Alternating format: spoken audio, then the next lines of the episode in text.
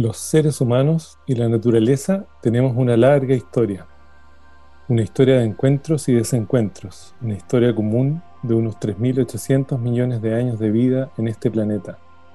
Una historia que quizá comienza hace unos 14.000 millones de años junto con la historia del universo.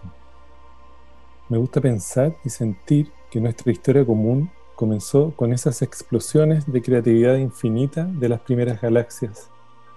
las que en procesos sucesivos de transfiguración y diversidad crearon las posibilidades para la vida en nuestra casa común,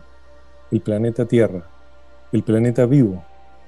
Hubo un momento en que nuestra identificación con la naturaleza fue profunda y evidente,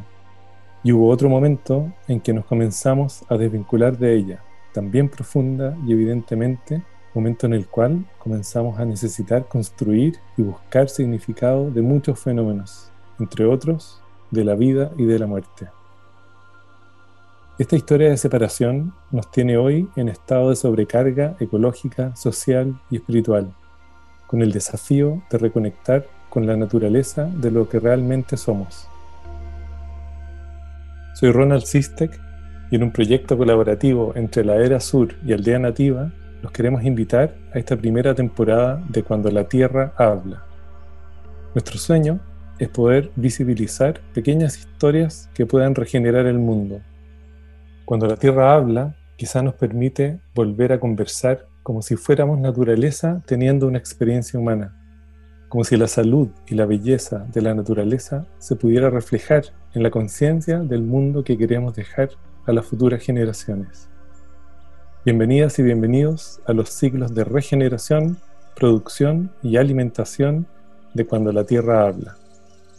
porque regenerar la presencia humana en la Tierra tiene que ver con recordar la sabiduría de pertenecer a un ecosistema mayor,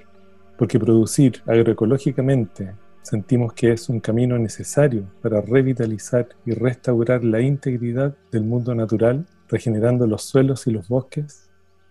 porque alimentarnos va más allá de comer, tiene que ver con nutrir el cuerpo y el alma de manera de recuperar la salud de nuestra experiencia humana y de todo el recorrido desde la semilla milenaria hasta nuestra mesa,